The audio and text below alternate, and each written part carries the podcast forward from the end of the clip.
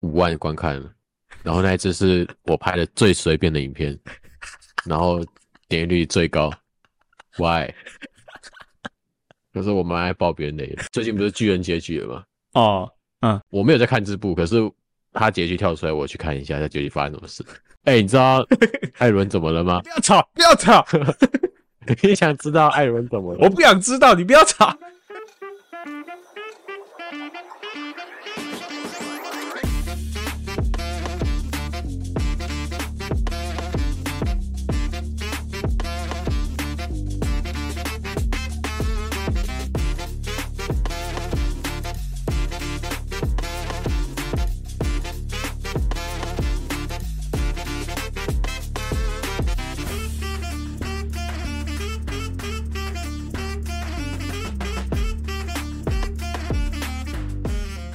Hello，大家好，欢迎来到河马录音，今天是我们的 Podcast 第十集，我是河马。我是 LYC，今天我们来聊聊，虽然我们还没有做出非常好的成绩，但是我们想先聊聊一下我们做 YT 放影片的心得，好吧？呃，你刚开始是为什么开始拍 YT 啊？YouTube 最一开始是拍吉他的 cover，哦，你弹电吉他的 cover 是吗？对，那那时候你放的放上去的时候，你的心态或想法是什么？为拍而拍吧，就是想拍啊，你那想时候要就没有顾虑到流量什么的，就是单纯想拍拍东西出来。哦，嗯哼，我看你是放了几支吉他以后才开始放车的嘛？那转到放车的时候，你的想法是什么？车好像就没这么多人在看了。哦，以当初来讲，嗯，以当初的就是同样那第个一次时影候的流片，量来讲，对，车比较少人看。哦，车比较少人看。哎，你第一支是放什么车？也是是 MT 吗？不是，是人四百人 NT 那个时候我完全没有拍过，我有拍一支，可是我没有把它公开。哦，那当时你已经有摄影的底子了是吗？就是你已经学过那些内容，什么快门速度啊、白平衡啊、光圈啊那些的。呃，相机的概念是有的，可是那个时候的拍摄装备是 GoPro 三六零的 Fusion，所以它的画面没有这么的好，嗯哼，所以我觉得再怎么设定也不会比现在的机种还要好，所以那个时候的画面也就那样了，最好也就那样了。啊哈，然后你就是三不五时，觉得你今天想放这支影片，就把它剪一剪，然后后置一下放上去，这样。对，然后后续才发现其实蛮有学问的，从你拍要加在什么位置，嗯，然后摄影机的设定、快门速度、ISO，白天要挂 ND filter，嗯，减光镜，然后到中期的你要剪接、收音怎么收，然后到后期的影片输出、输出格式、位元码、比特率，这些最终都会影响到你输出出来的画质，所以你就会看到有些跟我们一样是用 GoPro 十。可是它放在 YouTube 上面的画质比我们差很多。嗯，有有，你当初分享给我以后，我发现真的有差，真的有差。那我想要带听众们请教你的是，你刚刚聊到的 ND 滤镜，它的作用是什么？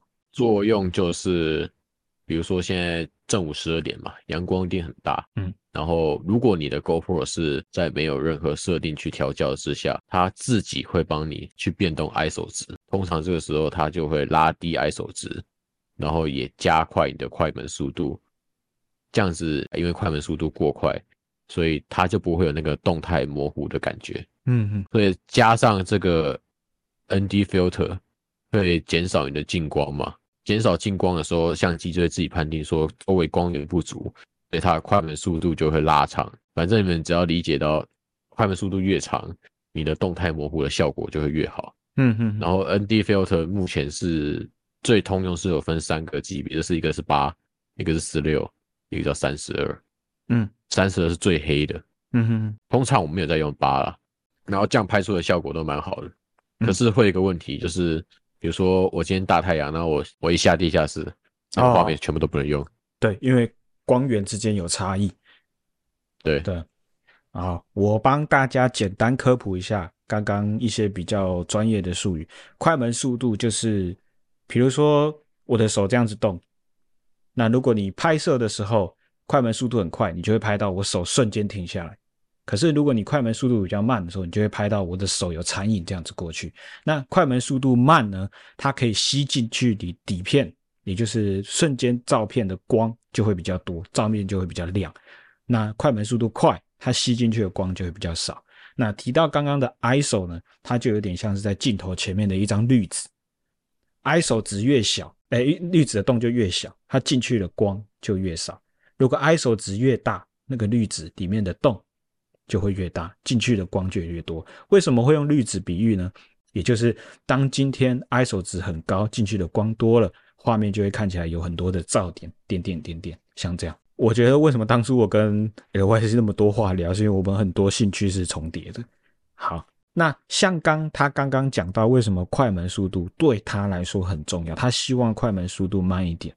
像刚讲的，快门速度慢就会留下残影，拍起来就有速度感。所以有些人会在一些骑车 YouTube 底下留言说：“你为什么要骑那么快？明明你都没有看到时速多少。”可是那个是因为快门速度慢，拍起来的速度感很快，你会看到旁边的残影怎么动得那么那么夸张。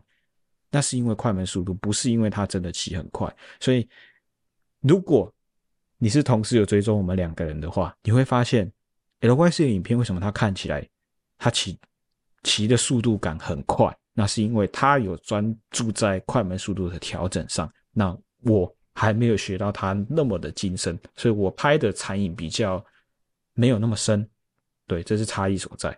然后最近我跟河马也有发现，嗯，在较低的 FPS，你的画面会看起来速度比较快。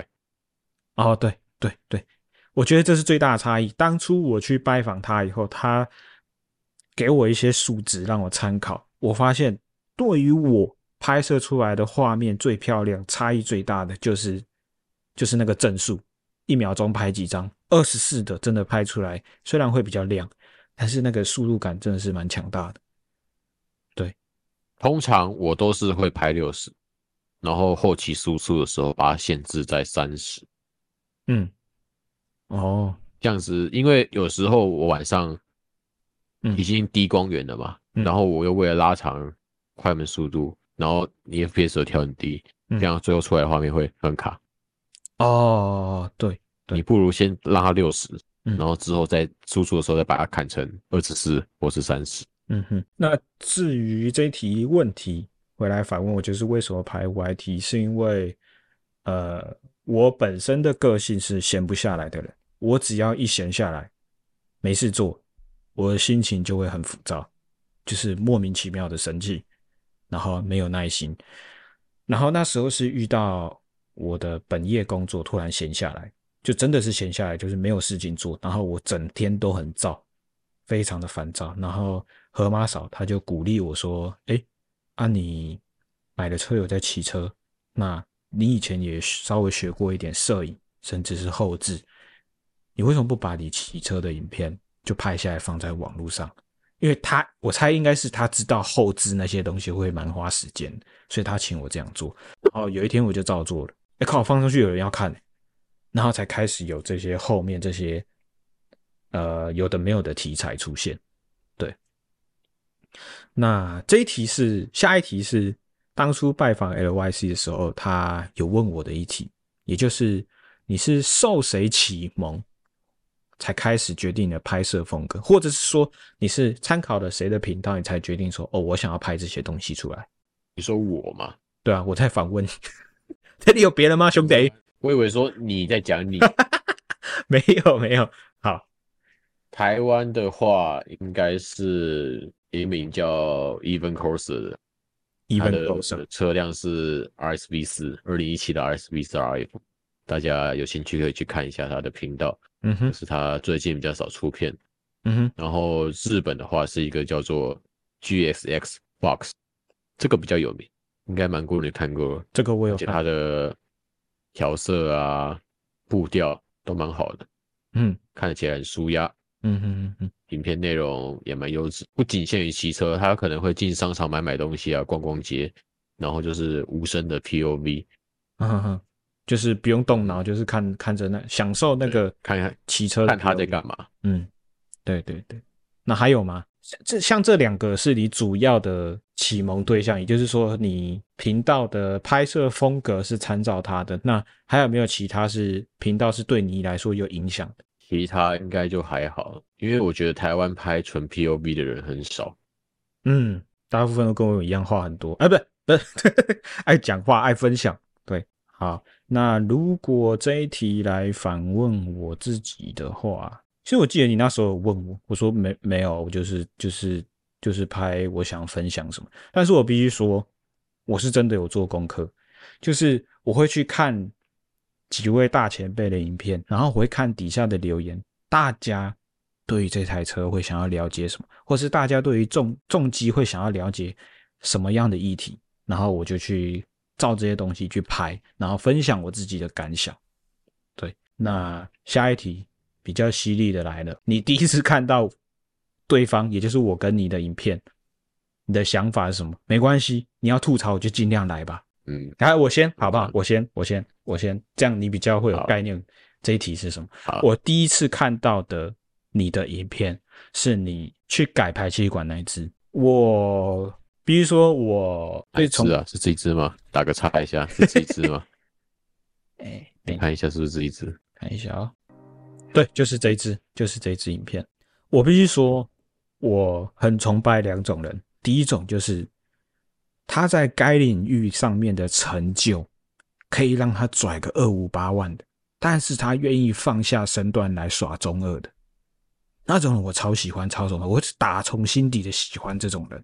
第二种就是他有办法把他的作品或他的产品注意细节的人，因为我自己做不到，我自己做不到这种事情。就是我我在产出一项东西的时候，我可能会比较急，我会想要只想赶快把它完成，但是我自己知道我有这个缺点，所以我有时候影片后置完，我会把电脑关起来，过几天我再去看它，我就不会急着把它产出。这题外话，我会非常的崇拜注意细节的人。当初看到你那支影片，有一幕是那个技师或者老板他在把排气管要卸上去的时候，你的对焦点不是在那一只排气管，你对焦在后面后面的一个牌子，是鞋子的牌子。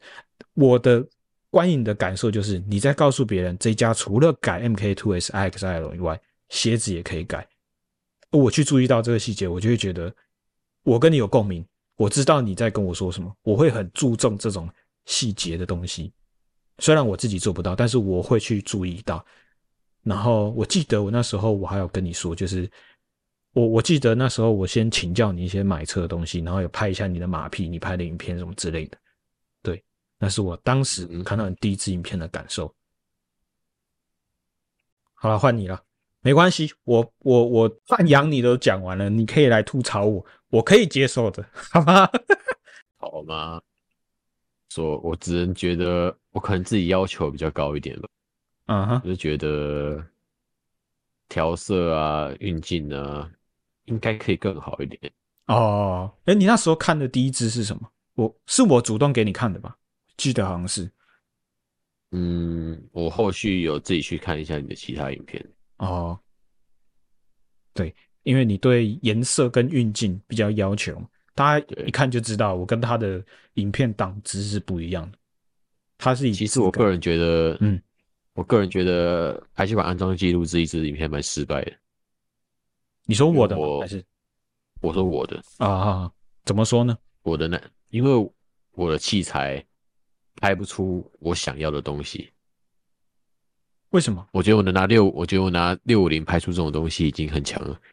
哦，那那你刚提到说没有拍出你想要的东西，那可以说明一下你当下是想要拍什么东西吗？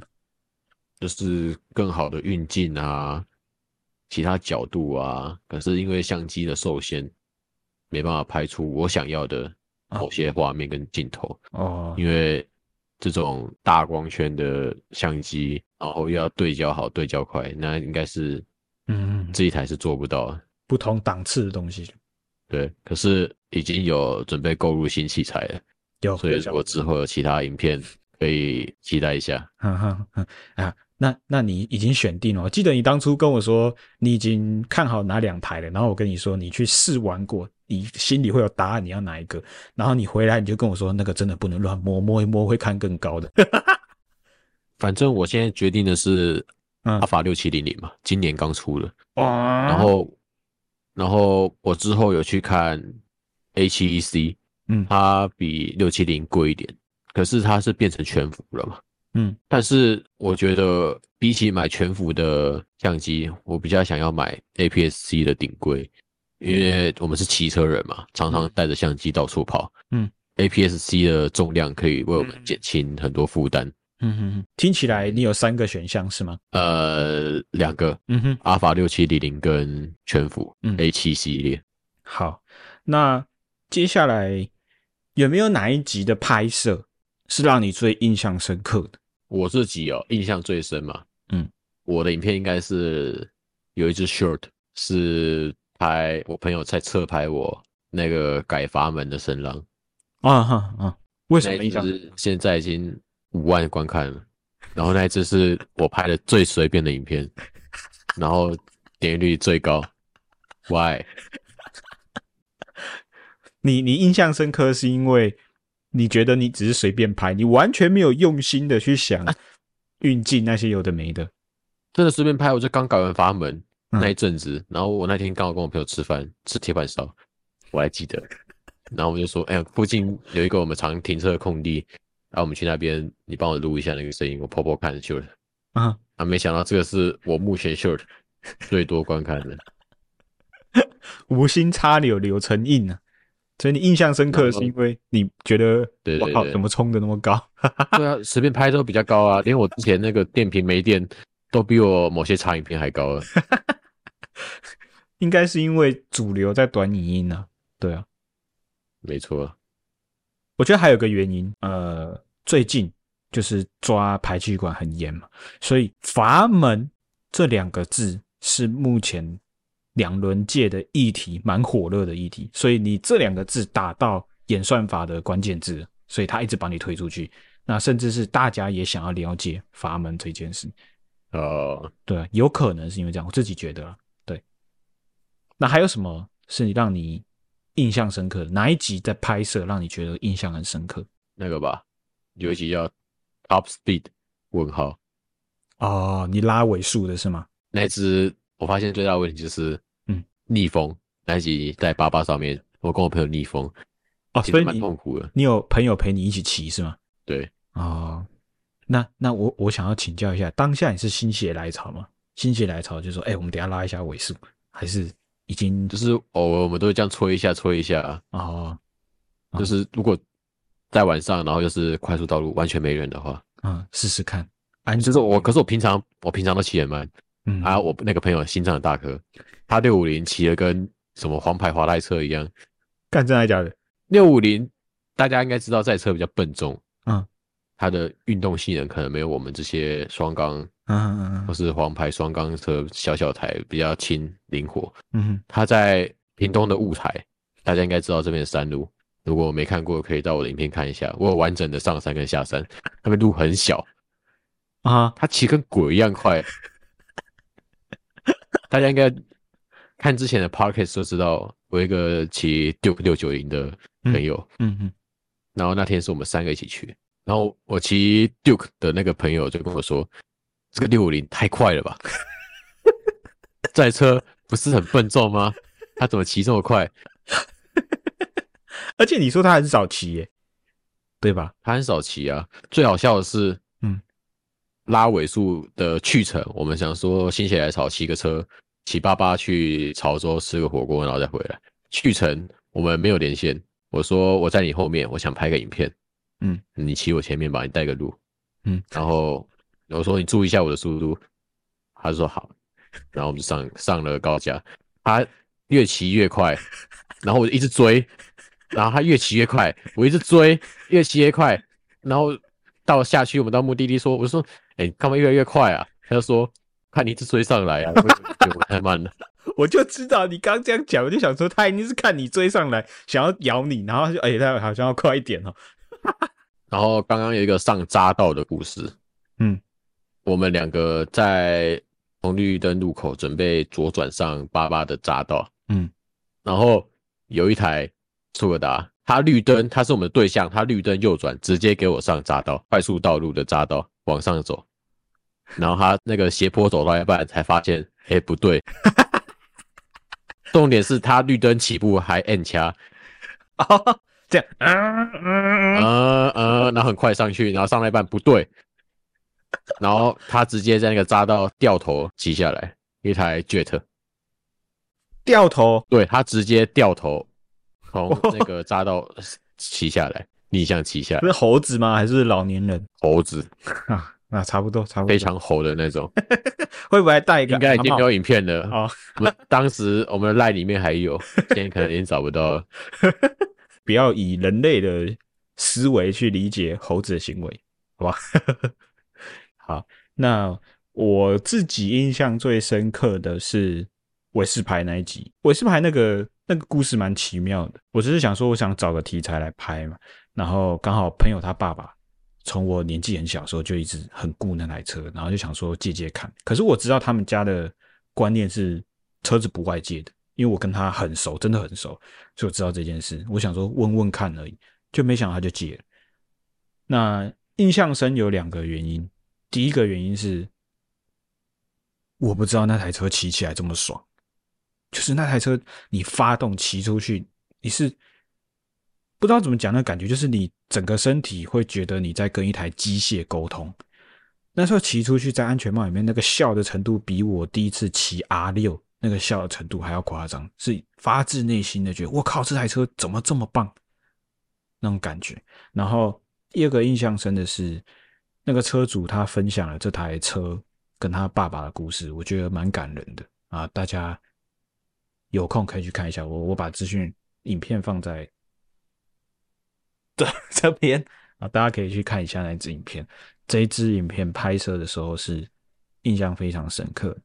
对，那下一题想请问你的是，关于目前短影音成为主流，你有什么想法？我被中国短影音袭击了，你最常看的是哪一种？哪一种短影音？短影音嘛，对，其实我都滑 IG 的，然后我 IG 不是有演算法吗嗯嗯，所以我怎么滑几乎都只有两个东西，像是一什个是？么车，嗯，一个是猫。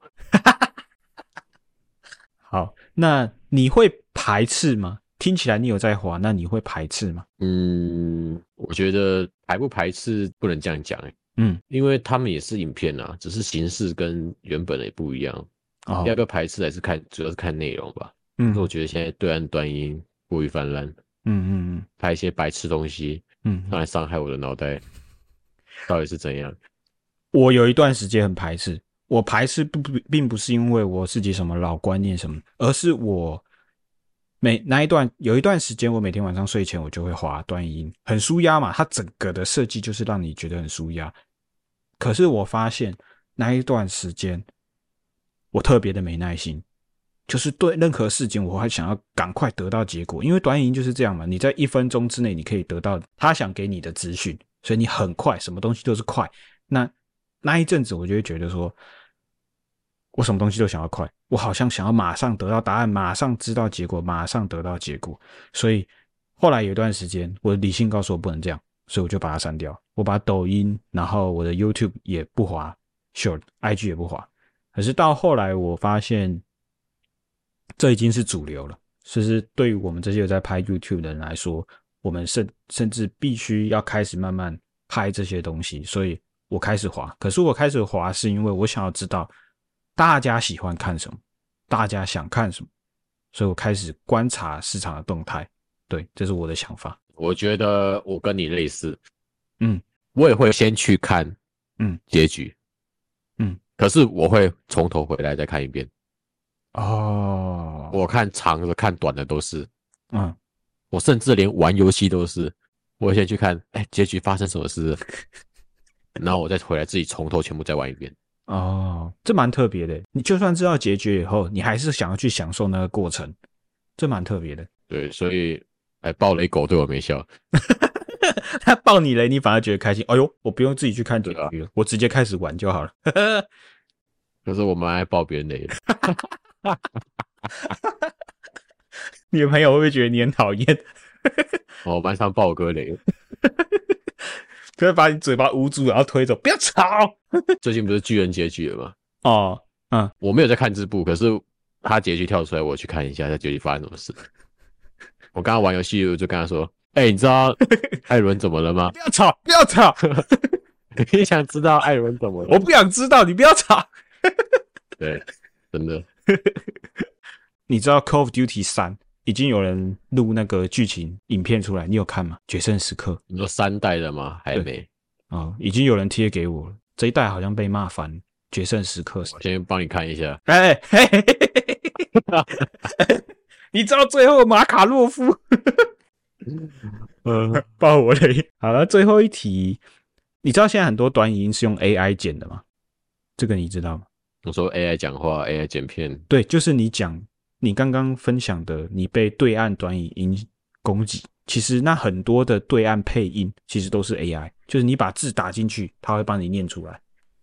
然后他们还会有错字，他们上字幕还会有错字，自动上字幕 AI，对啊，对我啊，对啊超受不 了，我超受不了那个自动配音的声音的，哦，认真看那个男这的个男人太我狠，听 到我燥起来。不要 吵。啊，那你对 AI 的看法？有些人会说，比如说像像我们讨论现在这个 AI 剪辑软体哈，有些人会说之后就会取代人工剪辑，你对于这个看法是怎么样？我觉得讲一下怎么讲，啊，后来我或者我先讲我的看法好了。我觉得没有办法取代人工，为什么？因为人工的剪辑是有温度的，AI 的剪虽然说有可能在很未来的未来，AI 的剪辑也会有温度。所谓的温度是什么？你知道哪一个点？你知道哪哪什么的时候上哪些特效、哪些字，人们会喜欢。虽然这个可能透过时间的演进、演算法会学会，但是我觉得现在来说，这个是没有办法被取代。AI 就是很直觉的嘛，字什么时候什么时候有声音讲话，它字什么时候字幕什么时候上，那些特效什么的，我觉得目前没有办法取代。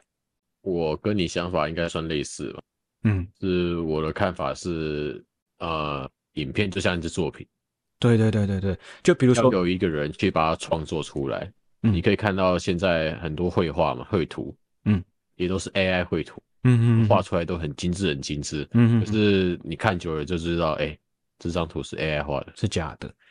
就就比如是说假的，像我们前面聊的那些，就是 L Y C 它对于它的影片要怎么调色，要怎么调光，那些东西是目前 A I 还没有办法学的这么精细的。对啊，可是我觉得 AI 在其他领域还是有好的帮助。嗯，怎么说呢？别的领域可能说 Photoshop 好了什么 shop ，Photo Photoshop，嗯，呃，今年的 Photoshop 不是有新的 AI 功能吗？我有听说过，但是细节我没有去了解。非常的强。比如说以前你要修图嘛，啊，我你现在这个画面视讯，我帮你头变不见，我不是要自己想办法去用什么套索工具啊，先把你头拉掉，然后去慢慢把背景补起来。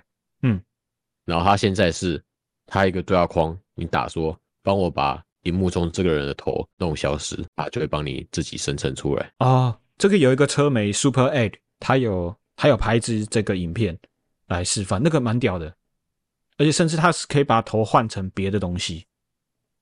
帮我把河马的头换成我的头、哎如果他有这个数据，他也做得到，嗯给他图他做得到。这个这个蛮厉害，就真的很方便。而且是极少破绽。它到越后期越少破绽，因为它吃了更多的大众的数据嘛，嗯嗯嗯嗯嗯所以我觉得在某些领域还是是有帮助的。嗯嗯，它是确实是带来方便，但是我觉得目前大家，尤其是掌权者，对他的态度是有一点害怕的。像今天那个拜习会就有聊到这边，就是有要去限制他关于军事武器的操作。对啊，是好事啦， AI 是好事看，用在什么地方。对对对，可以帮助人们带来更多的方便。那、这这边我想要分享一个，这样这样子聊到这边，你有没有听过老人家常讲一句话，就是现在的小孩越来越笨？你有听过类似的话？哎、我以前不相信这句话，我以前不相信，但是我现在开始体会，越往下一代会变得比较没那么聪明，是因为科技太方便，让我们已经嗯哼太依赖科技，让我们没有学着去动脑解决问题。像我爸爸那一代，他们出门不用导航，你只要跟他说什么哪一个县市接哪一个县市，走哪一条路，他可以自己就这样开到那个地方去。但是我出门我不行，你这样跟我讲，我真的不知道要怎么到那个地方，因为我太依赖导航了。我每次去哪里就是哦，我要去什么地方，然后导航我就跟着他走就好了，我不用认路，我从头到尾就只要看到那蓝色的线怎么走，我就怎么走就好。这从这个小事情，我们就可以看到说差异在哪里，上一代跟我们的差异在哪里。他们因为没有科技的帮忙，所以他们要学着自己去解决问题，所以他们对于问题解决能力比我们还要强。这是我自己的感受。大概能理解。嗯，对啊，我觉得这个是每一代都会发生的事情，不一定我们现在这样觉得。嗯，现在小朋友都很笨。嗯，啊，现在的小朋友以后可能会觉得他们的小朋友哎、更笨了。这这个有可以聊一个这个议题啊，可以聊一个蛮有趣的事，就是我们常不是会看一些考古的历史的影片，说什么那个古墓挖出来的技术是现在才有，为什么以前他们有？诶，有没有可能是同一个概念？就是因为科技或许让我们比较没有像以前人那样局限了我们的思考。对对对对对，以前的人会想尽各种方法解决问题，所以他们的脑袋可能可以想出更厉害的东西，所以他们会那些高科技的东西。对，有没有可能是这样？我觉得蛮特别的。对，好，今天节目的时间也差不多了，这大概是我们今天的闲聊，也希望我们陪你度过了一段通勤的时间。我们是河马录音。如果你喜欢我们的频道，喜欢我们这样闲聊碎碎念高危，也欢迎你订阅我们的频道。我是河马，是 YC，我们下礼拜见喽，拜拜。拜拜。